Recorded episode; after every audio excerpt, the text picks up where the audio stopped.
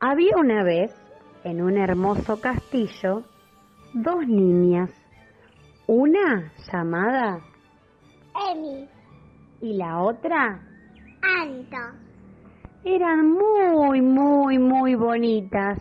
Les gustaba mucho bailar, ponerse vestidos, ir a jugar con las amigas.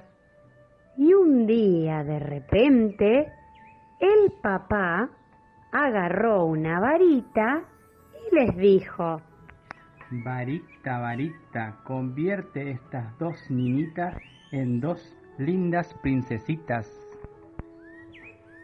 y de repente...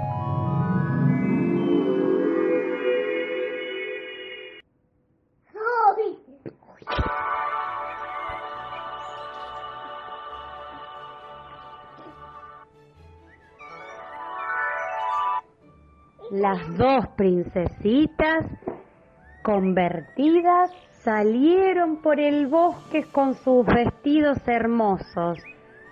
Salieron a juntar flores al bosque, flores al mariposa. y así de felices corrieron por el bosque con las flores y las mariposas. Y colorín colorado, esta historia de las princesitas se ha terminado.